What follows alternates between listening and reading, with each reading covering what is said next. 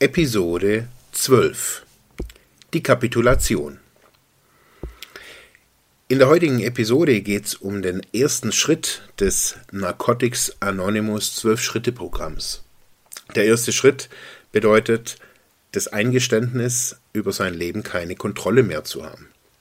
Ich möchte euch erzählen, wie ich mit diesem ersten Schritt umgegangen bin, was ich daran erlebt habe, wie ich ihn ja ganz allein ohne eine Selbsthilfegruppe erlebt habe und ja, wie mich dieses Buch, aus dem ich heute vorlese, jetzt seit 15 Jahren begleitet. Bleibt dran!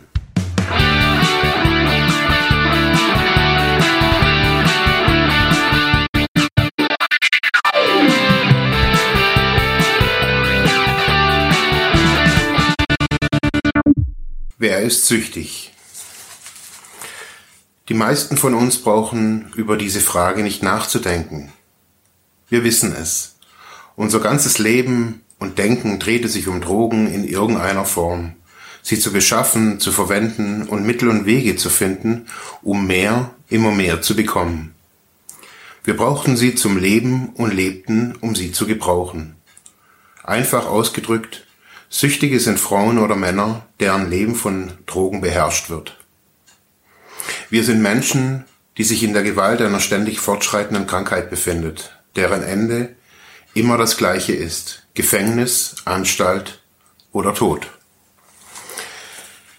Ja, herzlich willkommen bei Freiheit ohne Druck. Mein Name ist Marc Hasselbach und daher geht es heute um ja, den ersten Schritt der Narcotics Anonymous. Ähm, Narcotics Anonymous ist eine Gruppe wie ähm, die anonymen Alkoholiker, nur eben auf ja, Drogen spezialisiert. Ich habe mir überlegt, ähm, was hat mich in meinem Weg ähm, der Sucht irgendwie auch begleitet und da waren das Selbsthilfegruppen. Wir hatten ja schon eine, eine Episode dazu ähm, und ich würde heute äh, da gerne ja den ersten Schritt äh, die A-Gruppen, also anonyme Alkoholiker oder eben NA oder es gibt unzählige andere Gruppen zu äh, unzähligen äh, psychischen äh, Krankheiten oder Belastungen. Äh, alle A-Gruppen verfolgen äh, zwölf Schritte, die ursprünglich aus von den anonymen Alkoholikern äh, stammen. Und da würde ich heute gerne A aus dem blauen Buch, ich weiß gar nicht, wie das sonst irgendwie heißt, äh, das ist so die Art Grundlagenliteratur, die kann man, die ist frei er erhältlich. Äh, die kann man, wenn man in, in, in so eine Selbsthilfegruppe geht, man muss nicht unbedingt in, in eine NA-Gruppe gehen oder in, in eine A-Gruppe, aber ich finde diese Literatur hat mich auf jeden Fall äh, begleitet in meiner Abstinenz, in meinem clean werden, äh, in den ruhigen Zeiten, wenn ich auch nach der Therapie eben ähm, ja, und ich finde diese Literatur, ich würde heute gern ein paar Passagen von aus dem Schritt eins eben vorlesen und würde da noch ein paar Gedanken dazu gerne äußern und vielleicht auch irgendwie mit euch ins Gespräch kommen. Ich denke, dass so ähm, für wen möchte ich diese Episode machen, so als Zielgruppe. Das hatten wir jetzt neulich erst hier so im, im Team so besprochen. Wer ist überhaupt die Zielgruppe von, von unserem Podcast? Und ich habe mir gedacht, dass, ähm, dass die Episode sowohl Angehörigen wie aber auch natürlich aktiv Suchtkranken helfen kann. Allerdings kann auch in der professionellen Arbeit von Fachkräften, von Suchttherapeutinnen, Suchttherapeuten, Suchtberatern ähm, auch der erste Schritt, äh, nur halt vielleicht in einer anderen Form wieder begegnen. Nur ja, ich lese einfach mal vor. Schritt eins: Wir gaben zu, dass wir unserer Sucht gegenüber machtlos waren und unser Leben nicht mehr meistern konnten. Das war der Schritt eins. Wir gaben zu, dass wir unserer Sucht gegenüber machtlos waren und unser Leben nicht mehr meistern konnten. Das bedeutet, dass ähm, der erste Schritt im Endeffekt eine Art Kapitulationserklärung ist. Ähm, zu sagen, dass ich keine Kontrolle mehr habe. Hm, wir haben das vorher gehört, so in dem, in dem einleitenden ähm, Satz, wo ich vorgelesen habe. Das war im Vorwort ähm, auch in einem blauen Buch zum Thema Wer ist süchtig. Ähm, da stand es auch schon, ähm, wir, wir brauchten sie zum Leben und lebten, um sie zu gebrauchen.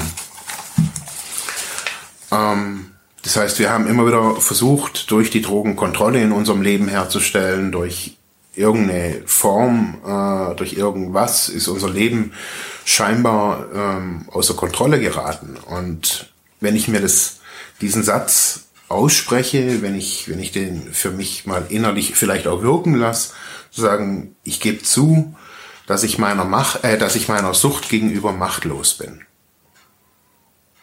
Dann bedeutet das das Ende des Kampfes. Also dann ist es ein Eingeständnis erstmal, wo ich sagen kann, okay, ich bin machtlos. Ich, ich als Person, ich kann nichts tun.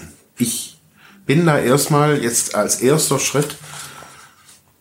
Ich muss verstehen, dass, dass ich nicht, dass ich es nicht mehr in, in der Hand habe. Ich habe mein Leben, zu mir hat man oftmals gesagt, hey, du hast dein Leben an die Wand gefahren. Du stehst, oder du stehst, auf Deutsch gesagt, mit dem Arsch an der Wand. Und da gibt's keinen, kein irgendwie rumprobieren mehr oder sowas. So, da, das Leben ist an, also du hast dich in eine Sackgasse manövriert, kann man auch dazu sagen. Zu sagen, hey, ich habe die Kontrolle verloren. Und dass wir das Leben nicht mehr meistern konnten. Was bedeutet es natürlich, das Leben zu meistern? Das Leben zu meistern bedeutet, durchs Leben zu kommen und eben nicht mehr festzustellen, irgendwie, äh, dass man es nicht mehr blickt und keine Kontrolle mehr drüber hat dass man, ähm, wenn man für sich selber feststellt, so dass ähm, ja, dass, dass die, die Droge das Einzige ist, worum es sich im Leben nur noch dreht, dass es nur noch darum geht, die Droge zu beschaffen, zu konsumieren, den, den, ja, die Wirkung auszuhalten, zu schlafen und dann jeden Tag wieder aufs Neue loszugehen oder mehrmals am Tag loszugehen. Und ähm, bedeutet es so, dass man die anderen Dinge des Lebens nicht mehr sieht. Die jetzt schön oder nicht schön sind, das ist erstmal dahingestellt. Man erlebt die anderen Dinge des Lebens eben nicht mehr. Und ich würde jetzt im, im Folgenden würde ich einfach gerne mal äh, einen Teil aus dem, aus der ersten, also das ist jetzt keine Erklärung, das ist einfach, dieses Buch ist so eine, auch keine Bibel oder bla bla bla, was da irgendwie manche schon irgendwie draus gemacht haben. Das Buch ist ein Buch und da drin ähm, steht Wissen von jetzt über, glaube ich, 30 oder 40 Jahren äh, Suchtarbeit, ähm, das suchtkranke Menschen in internationaler, also das sind ja internationale Gruppen, also die, gibt's weltweit. Und ähm, die verfolgen ein gewisses Prinzip und ich finde immer irgendwie, es ist auf Selbsthilfe irgendwie ausgerichtet, eben, dass man sich selber hilft und gegenseitig hilft. Ja, ich lese jetzt einfach mal kurz drin vor und dann können wir ja mal gucken. Es spielt keine Rolle, was oder wie viel wir nahmen. Clean zu bleiben muss bei Narcotics Anonymous an erster Stelle stehen. Wir erkennen, dass wir nicht gleichzeitig Drogen nehmen und leben können. Wenn wir unsere Machtlosigkeit, unsere Unfähigkeit, unser Leben zu meistern, zugeben, öffnen wir die Tür zur Genesung. Niemand konnte uns davon überzeugen, dass wir Süchtige waren. Dieses Eingeständnis müssen wir uns selbst gegenüber machen. Wenn einige von uns Zweifel haben, stellen wir uns die folgende Frage. Bin ich in der Lage, mein Gebrauch von Bewusstseins- oder stimmungsverändernden Drogen, gleich welcher Art, zu kontrollieren? Schon in dem Moment, wo Kontrolle vorgeschlagen wird bzw. angebracht erscheint, werden die meisten Süchtigen sehen, dass dies nicht möglich ist. Wie immer das Ergebnis auch ausfallen mag, so stellen wir doch fest, dass wir unseren Drogengebrauch nicht für längere Zeit kontrollieren können. Das weist klar, das weist klar darauf hin, dass Süchtige keine Kontrolle über Drogen haben. Machtlosigkeit bedeutet, gegen unseren Willen Drogen zu nehmen. Wenn wir nicht aufhören können, wie können wir uns dann einreden, alles unter Kontrolle zu haben? Die Unfähigkeit, mit dem Drogennehmen aufzuhören, selbst mit größter Willenskraft und dem aufrichtigsten Wunsch, das ist es, was wir meinen, wenn wir sagen, wir haben absolut keine Wahl. Wir haben erst dann eine Wahl, wenn wir mit dem Versuch aufhören, unseren Drogengebrauch zu rechtfertigen. Wir sind nicht voll überschäumender Liebe, Ehrlichkeit, Aufgeschlossenheit oder Bereitschaft in diese Gemeinschaft gestolpert. Wir hatten einen Punkt erreicht, an dem wir aufgrund von körperlichem, geistigem und seelischem Schmerz nicht mehr weiter Drogen nehmen konnten. Als wir geschlagen waren, wurden wir bereit. Unsere Unfähigkeit, kontrolliert Drogen zu nehmen, ist ein Symptom der Krankheit Sucht.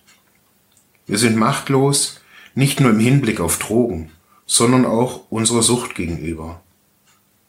Wir müssen uns diese Tatsache eingestehen, um zu genesen. Sucht ist eine körperliche, geistige und spirituelle Krankheit, die sich auf jeden Bereich unseres Lebens auswirkt. Der körperliche Anteil unserer Krankheit ist das zwanghafte Nehmen von Drogen, die Unfähigkeit, mit dem Drogennehmen aufzuhören, wenn wir erst einmal damit begonnen haben. Der geistige Aspekt unserer Krankheit ist die Besessenheit oder der übermächtige Wunsch, Drogen zu nehmen, selbst wenn wir dadurch unser Leben zerstören. Der spirituelle Teil unserer Krankheit liegt in unserer totalen Selbstbezogenheit. Wir meinten, dass wir aufhören konnten, wann immer wir wollten, ungeachtet aller gegenteiliger Anzeichen. Leugnung, Verdrängung, Rationalisierung, Rechtfertigung, Misstrauen gegenüber anderen, Schuldgefühle, Verwirrung, Peinlichkeit, Selbstaufgabe, Erniedrigung, Vereinsamung und Kontrollverlust sind alles er Ergebnisse unserer Krankheit. Unsere Krankheit ist fortschreitend, unheilbar und tödlich. Die meisten von uns sind erleichtert, wenn sie herausfinden, dass sie, ein, dass sie eine Krankheit und nicht eine moralische Schwäche haben. Wir sind nicht verantwortlich für unsere Krankheit, aber wir sind verantwortlich für unsere Genesung. Die meisten von uns versuchen, alleine aufzuhören. Wir waren jedoch unfähig, sowohl mit als auch ohne Drogen zu leben. Schließlich erkannten wir, dass wir über unsere Sucht machtlos waren. Ja, das ist Schritt eins, Sich einzugestehen, dass man der Sucht gegenüber machtlos ähm, ist. Und ich habe so gemerkt, so dass dieser, dieser erste Schritt ähm, an sich, die ganzen zwölf Schritte, ähm, kein Ding ist, das man einmal macht und dann ist das irgendwie erledigt. Ähm, oder fürs, ich habe das so erlebt und ich habe das aber auch an anderen erlebt. Ähm, für mich war es wichtig, ähm, bei uns war die, die Gruppe, am Anfang war das ja keine NA-Gruppe, aber ich kannte die NA schon und ich hatte auch dieses, dieses blaue Buch eben schon. Weil die erste Selbst, also Drogen-Selbsthilfe, Drogen-Selbsthilfegruppe, die ich kennengelernt habe, war ähm, eine NA-Gruppe äh, hier in Ravensburg. Ähm, gleichzeitig bin ich aber damals sieben Tage lang in Gruppen gegangen, also jeden Tag. Äh, um, also ich war neu in Ravensburg, kannte keinen Menschen und habe mich da ähm, jeden Tag in eine, in eine, in eine Selbsthilfegruppe gerettet war eigentlich erstmal Wurst, für, für was die war. Also ich wollte mich da einfach nur mitteilen und ähm, habe da eine Community gesucht. Ja, bei den NAs habe ich so am Anfang erstmal ein bisschen Heimat gefunden. Die haben sich dann aber nachher aufgelöst oder sowas oder keine Ahnung. Äh, ja, auf jeden Fall habe ich, kam ich da in den Kontakt mit diesen zwölf Schritten und eben auch mit diesem ersten Schritt. Und ähm, ich habe so gemerkt, dass dieser erste Schritt, sich einzugestehen, dass man machtlos ist, ähm, in der Selbsthilfegruppe eigentlich so praktiziert wird, indem man immer, wenn man was sagt oder indem man sich da auch, dann, wenn der, wenn die Gruppe beginnt, wenn man sagt, seinen Namen sagt und danach sagt, ich bin süchtig. Also ich habe dann immer gesagt, ich heiße Mark und ich bin süchtig. Und nach einer Zeit hat sich da für mich, unabhängig von dem, was wir da inner, innerhalb der Gruppe da irgendwie oder wie das da ablief, ähm, habe ich gemerkt, dass dieses Ritual einmal in der Woche, ähm, einmal am Morgen, also aber auf jeden Fall mindestens einmal in der Woche, zu mir zu sagen oder zu Menschen zu sagen, dass ich A, Mark heiße und süchtig bin. Also das, es ist eine Zuschreibung oder ein aktueller Zustand, in dem ich sage, ich heiße Mark, ich bin süchtig. Und dann bedeutet es für mich auch so mit diesem ersten Schritt äh, quasi eine Übereinstimmung. Also zu sagen, okay, ähm, ohne dass ich diesen Schritt jetzt irgendwie aktiv gehe, ich gehe dahin in diese Gruppe einmal in der Woche. Und das habe ich mir so zum Vorsatz gemacht am Anfang. Ähm, ich wusste, okay, ich kann nicht mehr bestimmen über mein Leben jetzt mal in diesem Zustand wie über 24 Stunden. Ich kann jeden Morgen zu mir sagen, bin süchtig und mir das ins Bewusstsein rufen, was ich in der Therapie gelernt habe, was Menschen zu mir gesagt haben, wie das Elend war und mir das alles jeden Morgen angucken. Ganz kurz beim Zähneputzen in, in den Spiegel und dieses Buch eben ähm, hat mich all die Jahre, jetzt 15 Jahre oder so irgendwas, bald ähm, begleitet. Ähm, das verändert sich nicht und man kann da immer wieder drin lesen. Ähm, ich habe da viel markiert und also da ist, ich habe da viel drin gearbeitet und eigentlich nur alleine. Ich hatte das Buch nie dabei, das habe ich mir dort mal gekauft. Ähm, das kann man im Internet kaufen bei den NAs. Ähm, ich würde das unten verlinken, da kann man mal gucken, was ist das so. Da ist ganz viel Literatur, ist kostenlos. Aber wenn man so ein physisches Buch möchte, kostet viel. Pff, paar Euro ist äh, wirklich kein große, keine große Investition. Und zu diesem Schritt eins eben gibt's jetzt, ich lese das jetzt alles gar nicht heute vor, ähm, soll heute gar keine lange Episode werden. Ähm, gibt es jetzt so, das sind jetzt hier vier, fünf Seiten, ähm, gibt es natürlich auch noch weiterführende Literatur, vertiefende Literatur dazu. Ähm, das hatte ich mir ähm, auch dazu gekauft. Ich, jetzt im Umfang der heutigen Podcast-Episode würde ich es ungern äh, jetzt da auch noch reinbringen wollen. Ich wollte heute einfach nur mal so einen Einblick geben, was bedeutet so ein erster Schritt. Welche tiefen Dimensionen hat es auch so für, für jemanden, der, der suchtkrank eben ist wenn man das liest, ähm, ich habe so das Gefühl, jetzt auch nach all den Jahren, wenn ich das jetzt hier ähm, vor einem Mikro hier ähm, vorlese, dass ähm, das mit mir so in, in einer gewissen Resonanz steht, dass ich diese Texte, jetzt bei mir ist das jetzt hier halt irgendwie gelb markiert, ähm, dass ich diese Texte halt irgendwie verstehe. Und äh, ich habe das Gefühl, die Leute, die diese Texte geschrieben haben, ähm, haben das Gleiche erlebt. Und dieser erste Schritt, mir einzugestehen, bei all dem Kampf, den man irgendwie ähm, so als Suchtkranker so die ganze Zeit kämpft. Also man, gegen wen kämpft man die ganze Zeit? Man kämpft am Anfang gegen seine Angehörigen, gegen seine Frau, Freundin, sein, seine Partnerin, äh, sein Partner, seine pa äh, wen auch immer, die Mama, der, der Papa, man kämpft, man will es geheim halten, man sagt, man hat es im Griff und, und, und pipapo. Und später sind es dann, äh, wenn man sich mal so ein bisschen eingestanden hat, äh, also es können natürlich auch Arbeitgeberinnen, Arbeitgeber sein, äh, es kann das Amt sein, das, gegen das man kämpft äh, und sich immer wieder eingesteht, äh, also nicht eingesteht, dass man eben suchtkrank ist. Ja, dieses, dieses die, dieser Prozess hat mich irgendwie begleitet so und äh, ich merke so, dass diese, diese Arbeit, die man als suchtkranker Mensch für sich selber tun kann, wenn man aufhört zu kämpfen, wenn man einfach sich eingesteht und sagt, ähm, ja, ich muss nicht gegen meine Suchtberater kämpfen. Die sind nicht gegen mich. Die sind vielleicht irgendwie so, wie sie halt sind. Die sind auch nur Menschen. Und die muss man persönlich gar nicht unbedingt so mögen. Äh, aber wenn man so spürt quasi so, okay, man ist da mit denen auf einer Wellenlänge und die helfen mir, dann muss man auch nicht mehr gegen sie kämpfen, weil man, wenn man sich nur diesen ersten Schritt anguckt, weiß, dass man nicht kämpfen muss. Ich habe das lange nicht verstanden, besonders auch während meiner ersten Therapiephase. Ähm, die ging ja auch sechs Monate. Die war für mich zwar ein unglaublich unwahrscheinlich bedeutsames Erlebnis in meinem Leben, ähm, diese erste Therapie. Aber ähm, begriffen, dass ich immer noch kämpfe, habe ich damals noch nicht. Und dass ich mir es immer noch nicht eingestehe, dass ich, dass ich suchtkrank bin, trotz dass ich auf Therapie war.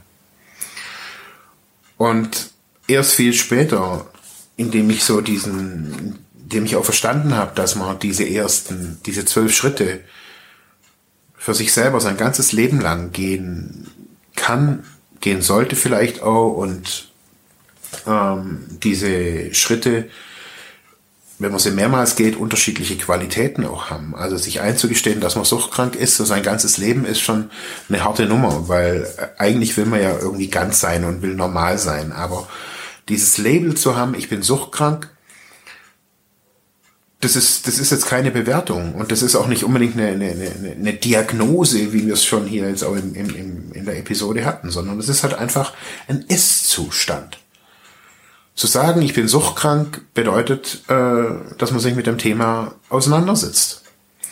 Ich hatte, ganz ehrlich, ich hatte heute Morgen auch so mit meiner Frau drüber geredet und gesagt, ich hatte, ich habe so seit ein paar Tagen so ein Gefühl äh, wie Suchtdruck, aber gar nicht wirklich wie Suchtdruck. Und dann haben wir so geredet und bla bla bla. Und ich habe so gemerkt, dass es eigentlich gar kein Suchtdruck ist, aber so allein über dieses Thema Suchtdruck sind wir halt dann nachher zu diesem Thema gekommen. Und ähm, sie hat gesagt, echt, äh, kann ich mir gar nicht vorstellen? Und ja, schlussendlich sind wir halt irgendwie drauf gekommen, dass, dass es, äh, ja, dass ich jetzt lange Zeit keinen Urlaub hatte, dass ich die ganze Zeit auf unterschiedlichen Ebenen am, am Arbeiten bin und das so, so eine Erschöpfungsreaktion in mir hervorruft und dieses Gefühl des, des, des, des Dichtseins quasi und das Gefühl des Erschöpftseins natürlich sehr ähnlich sind, würde ich jetzt einfach mal sagen. Und ja, ich einfach gemerkt habe, ich brauche Urlaub, ich brauche einfach ein paar Tage mal frei, wo es nicht um Medien und irgendwas geht oder bla bla bla um, um, um was, sondern es ist einfach Urlaub, wo jeder Mensch braucht.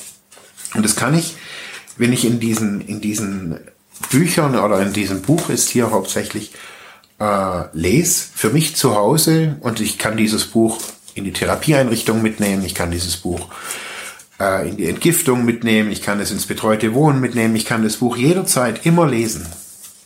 Für mich gibt es da so ein paar Bücher, die kann ich in nächster Zeit hier auch gerne mal vorstellen, äh, die ich gelesen habe und die ich seit jetzt ja 20 Jahren bei mir im Regal habe und immer wieder raushole und immer wieder drin lese.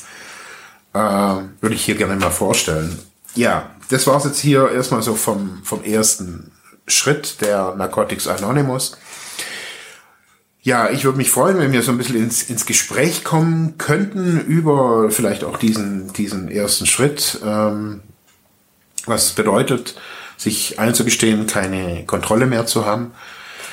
Was habt vielleicht ihr für Erfahrungen? Wie ging es euch, äh, wenn ihr A, natürlich suchtkrank seid, also selbst suchtkrank seid, wie ging es euch in diesem Thema vielleicht als Angehörige und äh, wie geht es euch mit diesem Thema vielleicht auch als Fachkraft? Ähm, es ist total spannend, wenn wir da hier eben nicht zielgruppenspezifischen Content, also, also nur für die Fachkräfte Inhalte bieten, sondern ich denke, das muss hier oder glaube ich, das braucht hier einen Rahmen, wo alle bedient sind ähm, daher eben auch die, die Frage an, an euch, ähm, wo begegnet euch der erste Schritt? Äh, wie schwer ist es vielleicht auch, mit diesem ersten Schritt umzugehen?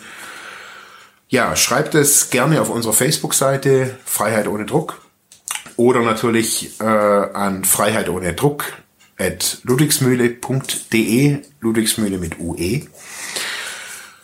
Und ja, ich sag danke und Tschüss und bis zur nächsten Episode.